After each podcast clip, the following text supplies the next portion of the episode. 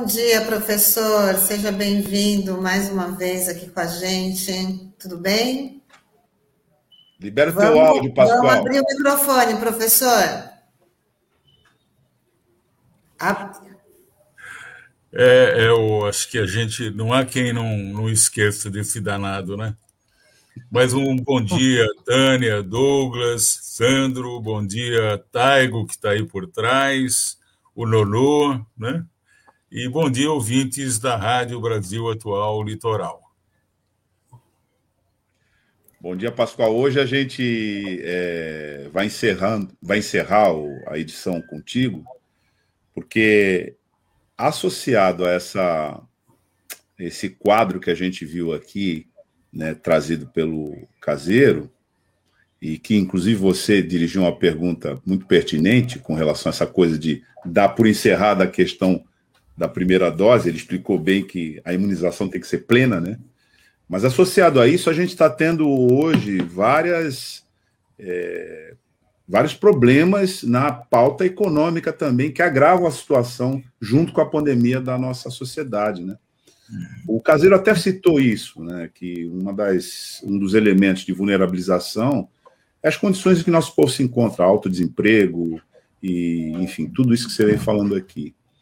Eu queria que você. Você vai. vai é, você está com uma pauta, mas eu queria que você comentasse essa, essa observação feita pelo caseiro, né, da influência de uma coisa na outra, né, da influência da situação econômica na maior vulnerabilização da, da, da proteção sanitária.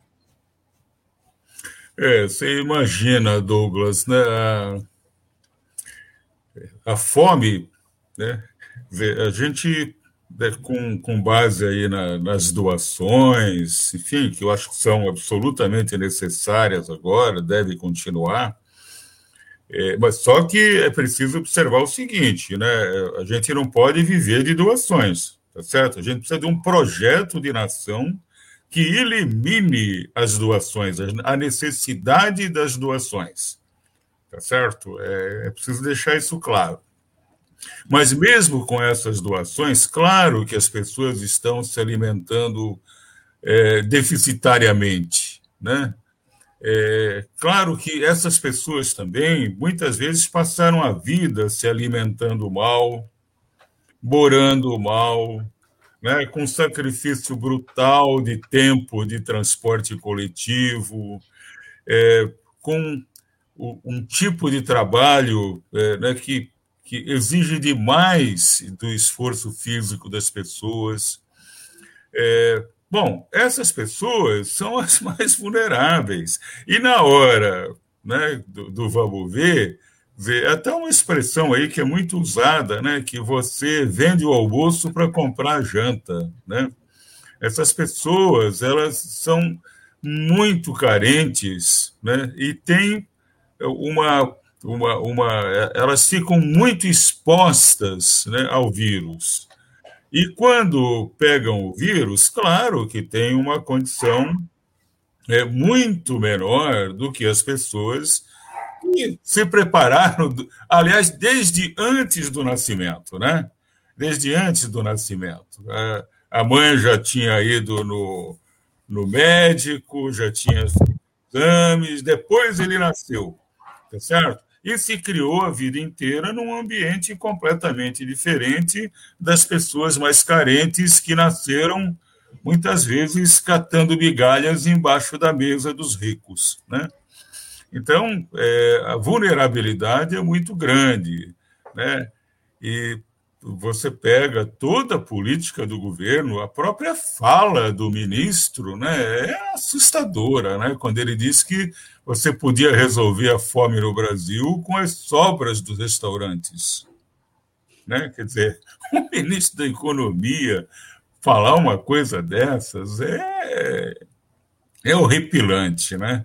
Bom, e ele está num governo que todas as ações são assim, né? Um cara que induz uma menininha de seis anos a tirar máscara, ele, né? Incentiva a criança a tirar máscara, coitadinha, né? Está ali na frente do, do presidente da República, né? E a outra, a criancinha no colo, ele arranca a máscara da criancinha, quer dizer, eu até estava colocando aí no, na fala de, de vocês, acho que foi na sua fala e na do, e na do Sandro, dizer que se, se não seria o caso de interdição, né, ao invés de impeachment. Porque quando você pega uma pessoa insana, né, o que, que você faz? Mesmo com um parente que né, pega um Alzheimer avançado, tal, o que, que você faz? Você interdita, porque a pessoa não tem condição de levar a vida. Né? Qual seria a ideia com o presidente da República? Ele não tem condições, condições mentais. Não estou falando de burrice, não, estou falando de que ele é um tresloucado. Né? Então, ele não tem como levar o país. Imagina um país de 213 milhões de habitantes, né, complexo como o nosso, com todos os conflitos sociais que a gente tem, né, ele não tem menor condição. O caso dele seria muito mais para interdição né, do que para impeachment. Agora, como é que se faz esse processo da interdição? Ele teria que ter um curador, né, se ele fosse eh, se ele fosse interditado. Eh, eu não, eu não, conheço como é que seria esse processo. Mas, então, a nossa situação é muito grave. E o pior, Douglas, que vem na esteira da sua pergunta, é que tudo que esse governo faz é para piorar a situação. Né? Você está vendo agora uma reforma tributária, né, onde ele mexeu lá no, num pedacinho da tabela, tá certo? que trouxe algum benefício, mas ele não mexeu na parte de cima da tabela. Tá certo? Os muito ricos vão continuar pagando uma alíquota máxima de 27,5%. Né? O que né, não significa nada. Você pega um diretor da Vale do Rio Doce, que ganha 2 milhões de reais por mês. Eu vou repetir, porque as pessoas pensam, podem pensar que eu errei. São 2 milhões de reais por mês em média. Você pega uma pessoa dessa, paga alíquota superior, não é que ele paga 27,5 sobre tudo, a alíquota superior dele é de 27,5. Então, precisaria ter uma grande reforma. Nós já tivemos no Brasil né, alíquotas de 65% para as grandes rendas. Né? Isso e, e, no mundo, você já teve Estados Unidos com 92% para as grandes rendas. Depois entrou o Reagan lá e derrubou, né? É, uma política exatamente igual à da Thatcher, a do Bolsonaro aqui no Brasil. Enfim, a nossa situação, você não vê um projeto de nação que seja um projeto de nação em busca de justiça social. Se você iniciar hoje um projeto de nação né, que busque realmente a justiça social, você vai levar décadas para conseguir essa justiça social. Mas o pior é que, além de você não iniciar esse, processo, esse projeto, você não elabora esse projeto e faz tudo o contrário a esse projeto. Né? Então, a vulnerabilidade das pessoas, né, quando se quando as coisas acalmarem um pouco mais, vão começar a aparecer trabalhos, já apareceram alguns, mostrando né, quem é que está morrendo mais com essa pandemia. Né? Ver claro que são os mais pobres e os mais vulneráveis. E aí que entra né, o tema de hoje sobre a privatização, é, que eu acho que é um tema absolutamente essencial para a gente tocar né, dada a grande necessidade do Estado. Né? Nós estamos tendo é, no Brasil é, exemplos assim terríveis. Né? Você pega. Nós já tivemos, por exemplo, aeroportos privatizados com 900% de ágil. Você sabe o que significa 900% de ágil? Significa o seguinte: você calculou o preço mínimo de leilão e chegou, digamos, a mil. Né? E na hora de, da, das empresas ofertarem, a vencedora é, resolveu pagar, não mil, resolveu pagar 10 mil. Né? Ou seja, você diz que teve um sucesso enorme, mas quem é que teve sucesso? Será que essa empresa, que foi a empresa né, que, que topou comprar a, a, a, a estatal, Será que ela é tão burra, tão incompetente, que não sabe calcular e que resolveu pagar 10 mil quando o preço mínimo é mil? Ou será que esse mil foi muito mal calculado? Né? Então, eu acho que a privatização é uma coisa que a gente precisa realmente bater muito, né? porque está aí, né? vem Eletrobras, vem Correio, vem Empresa Brasileira de Comunicação, e vem a Petrobras, né, com toda uma. uma é, isso aí é preparado, tá certo? Quando é, essa política de preços da Petrobras, eu não tenho a menor dúvida que, além de agradar os acionistas da Petrobras, né, por esses reajustes malucos que acontecem nos combustíveis, ainda tem um, um segundo ponto que talvez até para o governo seja o primeiro, de enfraquecer o amor dos brasileiros pela Petrobras. Entendeu? A pessoa chega no posto de gasolina, começa a ficar com raiva da Petrobras. A Petrobras, a Petrobras é ineficiente, é corrupta, né? e aí põe para vender. Então, nós estamos numa situação, eu acho que muito difícil é, porque, além de tudo que já vinha, né? Eu não sei se eu respondi ao que você perguntou, Douglas, mas tem muita coisa em relação a esse assunto, né? Pascoal, e agora a gente tem, a, é, você falou da privatização, a gente está agora a Eletrobras, né, que foi é, teve o aval agora do Congresso Nacional, né, para ser privatizada. E ontem a gente teve um pronunciamento né, do ministro de, de Minas e Energia, o Bento Albuquerque, é, apelando para a população economizar energia. Isso é mais um, um duro golpe aí para a retomada do crescimento do país, né? Economia de energia. É, energia é, é essencial, né? Você imagina faltar energia, né? Você para tudo, você para né? até determinadas determinadas linhas de condução, tal, você para, né? Trens elétricos e assim por diante, empresas, você para hospitais. Como é que ficam os hospitais? É, a gente tem visto aí incêndios em hospitais, né? Em hospitais, o que mostra que é difícil para eles fazerem a manutenção. Como é que fica a manutenção dos geradores dos hospitais, por exemplo, se começa a faltar energia um dia atrás do outro? Né? Então, a energia é absolutamente essencial, mas esse governo não pensa. Né? Esse governo é o seguinte: o mercado resolve. Né? O mercado é o grande né, é, é, o grande projeto de nação que eles têm na cabeça é o mercado. E a gente sabe que o mercado não é nada disso, o mercado não resolve nada. O mercado só agrava né, a situação de desigualdade que a gente tem. Né?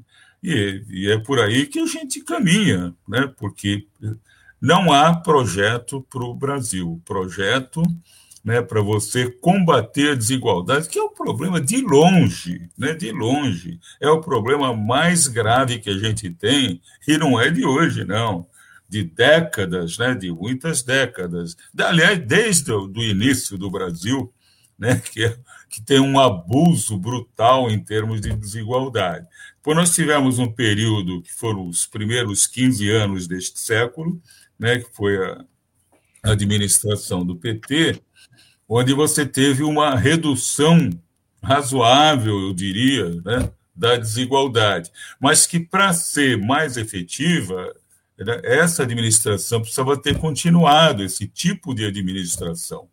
Mas aí veio o golpe e tal, e o que a gente está vendo agora é que todos os indicadores de desigualdade estão piorando desigualdade, pobreza, extrema miséria, né? tudo isso está piorando.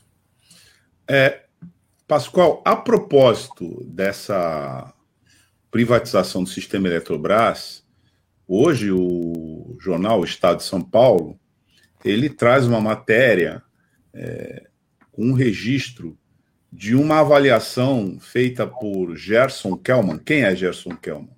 Era o presidente da Agência Nacional de Águas durante a gestão do Fernando Henrique Cardoso, quando houve aquele apagão.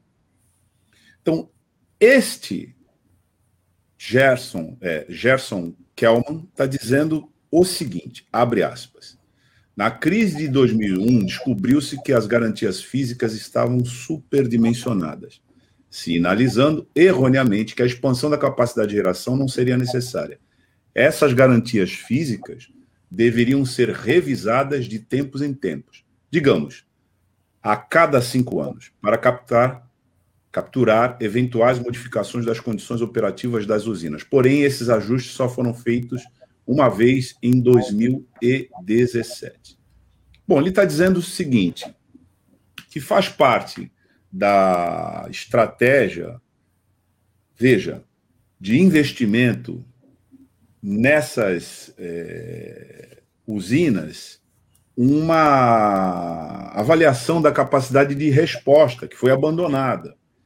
Eu me lembro aqui é, de uma informação que você costuma trazer sempre, inclusive eu tenho é, utilizado essa sua informação, de que você, é, na qual você descreve que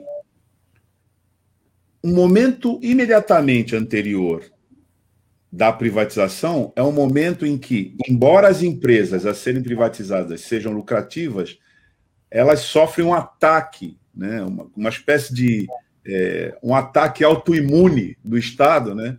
defende todo o seu sistema imunológico para que elas sejam entregues, mas elas já estão bem valorizadas, com um ou outro é, ponto de vulnerabilidade que possa aparecer aí. Parece que na Eletrobras esse processo também está sendo feito, porque ela está sendo apontada como uma, é, um sistema, na verdade, né? ele está sendo apontado como um sistema lucrativo.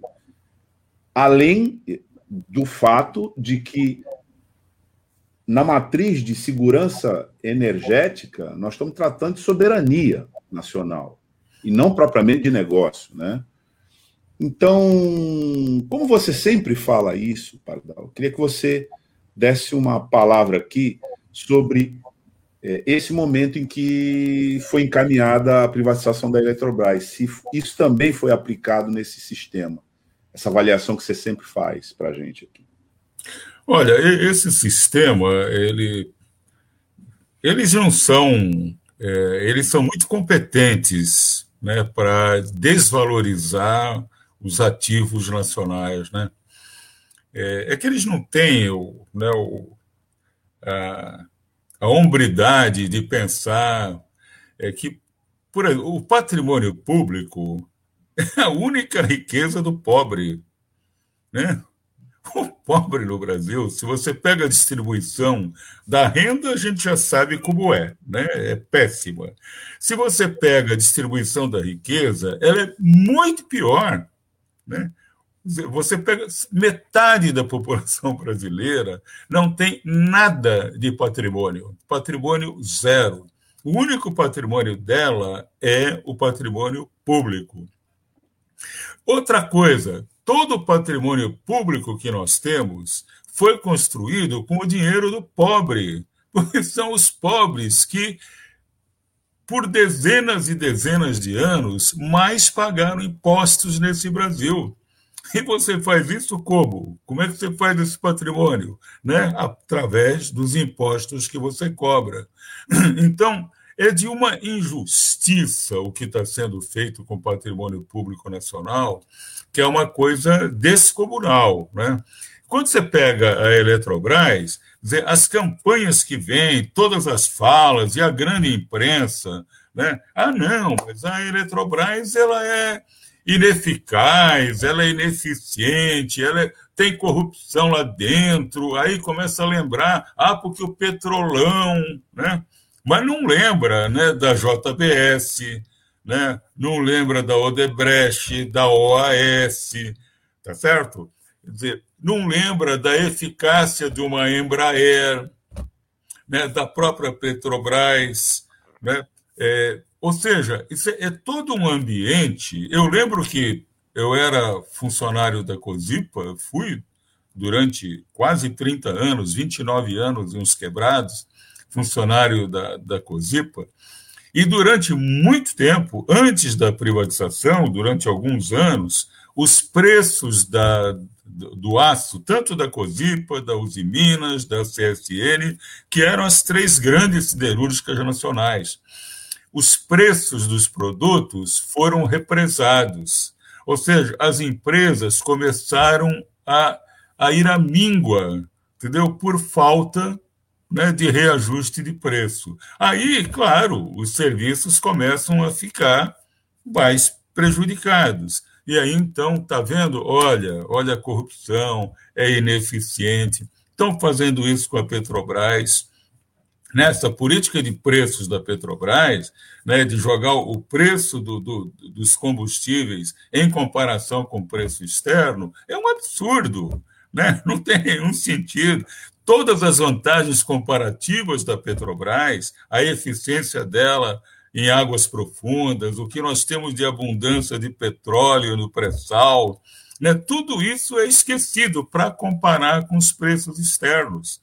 É, eu costumo até dizer, Douglas, que é, assim, no limite, o preço de algumas de alguns combustíveis poderia ser zero. Por exemplo, nós deveríamos, se você tem um projeto de nação que busca justiça social, entregar botijão de gás de graça. Né? Não veria nada demais, não aconteceria nada com a Petrobras. Né? E a mesma coisa com a Eletrobras. Eu acho que grande parte da população brasileira não deveria pagar energia, que é essencial para cada brasileiro. E assim por diante, assim como tarifa zero no transporte. Né? Quem tem que pagar isso? É com o imposto sobre os mais ricos. Mas o imposto sobre os mais ricos nunca chega, certo? Ele nunca vem, ele nunca atinge os mais ricos. Então, o que falta no Brasil mesmo é uma né, é um governo que pensa o seguinte: você pode até discordar de algumas coisas, mas é, qual vai ser o nosso projeto? Como é que nós vamos colocar o patrimônio nacional tá certo? para trabalhar, para combater a desigualdade? Né? Os recursos nacionais todos que você tem.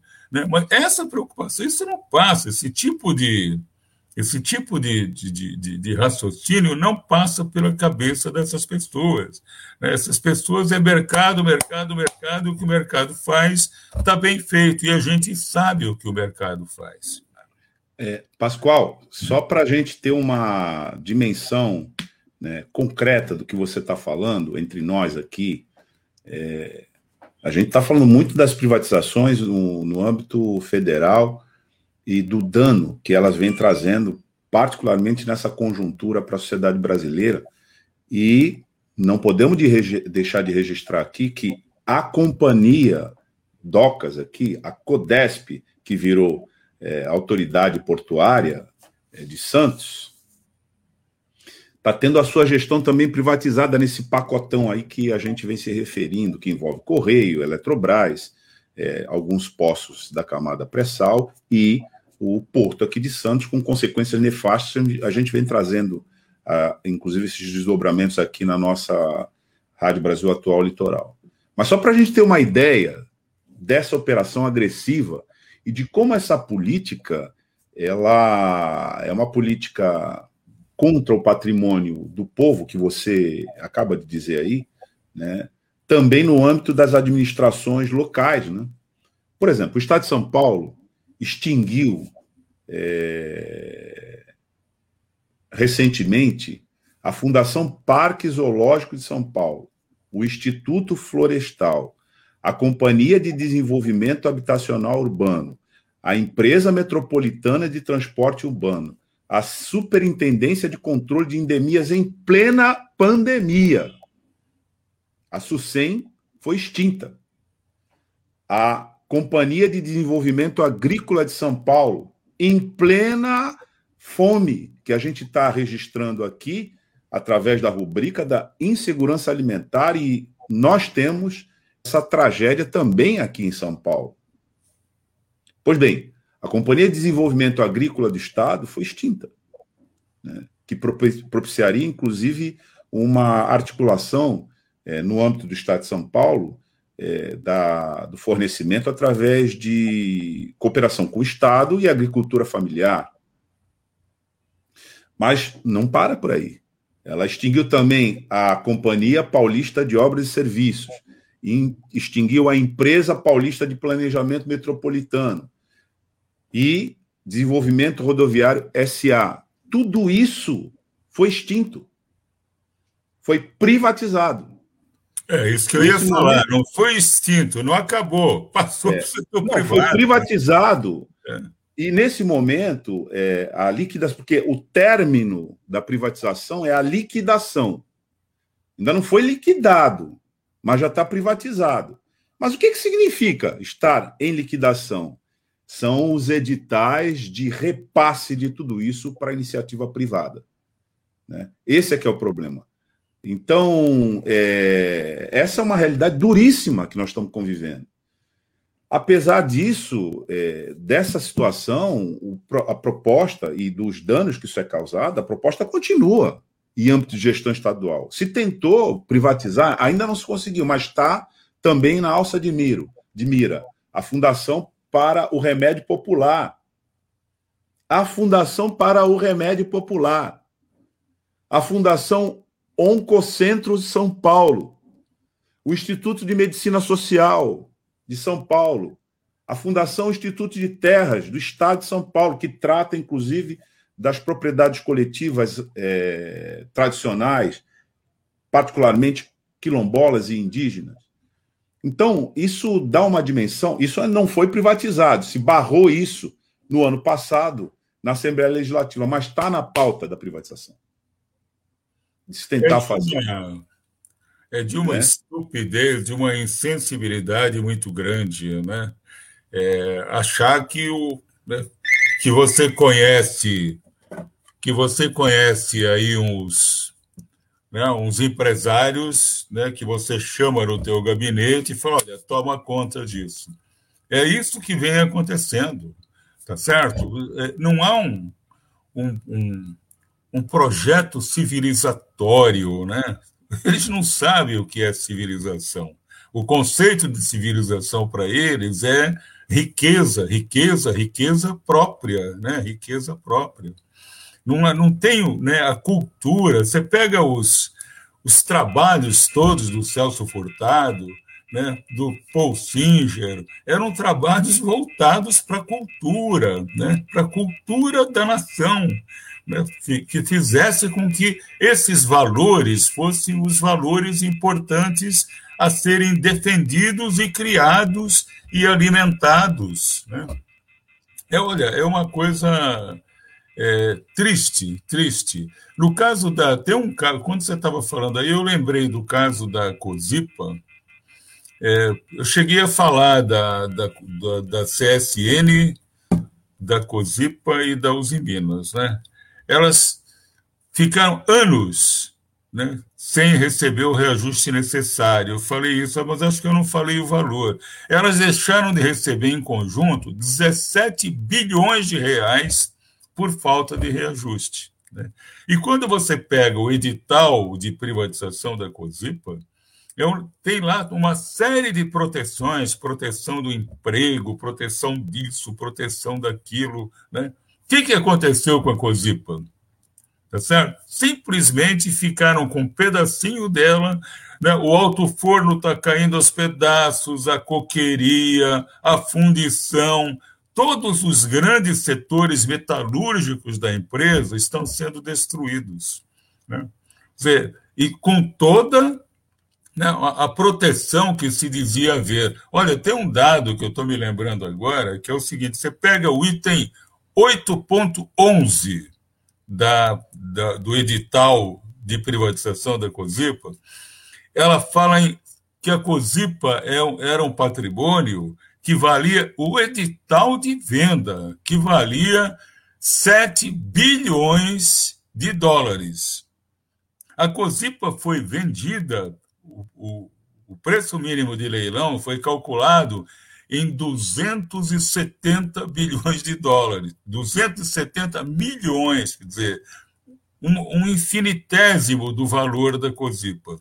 Né? E aí ela foi realmente vendida por 550. Então veio, puxa, tivemos um ágil né, maravilhoso, 150%, mas vendeu por 550 milhões, o que valia 7 bilhões. Bom, aí privatiza, vem uma empresa de fora e faz tudo o que fez aqui na Baixada Santista. Foi embora, causou um caos danado com o desemprego, porque o desemprego não foi só do pessoal da COSIPA, que já foi elevadíssimo, né?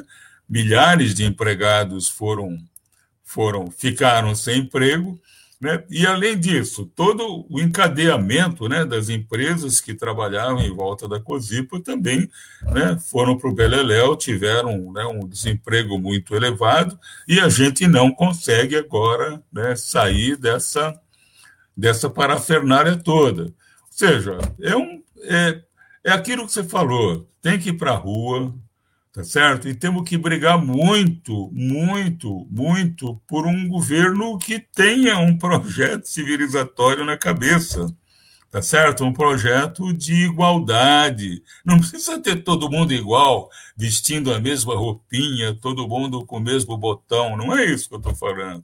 É que tenha realmente igualdade de oportunidades, mas não é igualdade de oportunidades que se fala por aí. É igualdade de fato, tá certo? É igualdade que todo mundo que tem um projeto de vida, no fundo é um projeto de felicidade, né? Todo mundo que tenha o seu projeto de felicidade né, consiga é, realmente ter esse projeto de felicidade, ele tenha as condições para exercer o projeto de felicidade. Mas isso é, é impensável né, com um cara que tira a máscara de um bebê, né? Tá certo? É impensável, é impensável. E mesmo alguns que são contra ele hoje, tá certo? Quando forem para lá, as políticas econômicas e as políticas sociais são muito voltadas ainda para o mercado. Então, é preciso tomar cuidado, muito cuidado, né, com o governo que a gente vai colocar lá. Eu já falei isso aqui no início, né? Se a gente começar hoje um projeto civilizatório, nós vamos levar muitas décadas né, para ter, para chegar a uma condição, é, uma condição digna né, para todo o povo brasileiro. E o pior, com todas as condições para ter essas condições dignas. Né? Temos tudo, temos um país fantástico. Né? Só não temos por conta da avareza né, de uma elite né, que teima em ficar cada vez mais poderosa, tá certo? E não enxerga o conjunto da população como uma grande riqueza, né? a diversidade cultural como uma grande riqueza. Aí fica contra os negros, contra os quilombolas, contra os homossexuais, contra todos os LGTBs da vida. Né? É, é isso aí, quer dizer, uma cabeça pequenininha, né? pequenininha em termos de, de valores, né? em termos de valores. Estamos chegando aqui ao final da, da nossa edição de hoje, professor, mas tem algumas participações aqui, ó, o Marcos Roberto está dizendo que hoje a COSIPA se movimenta só com o gás do pré-sal.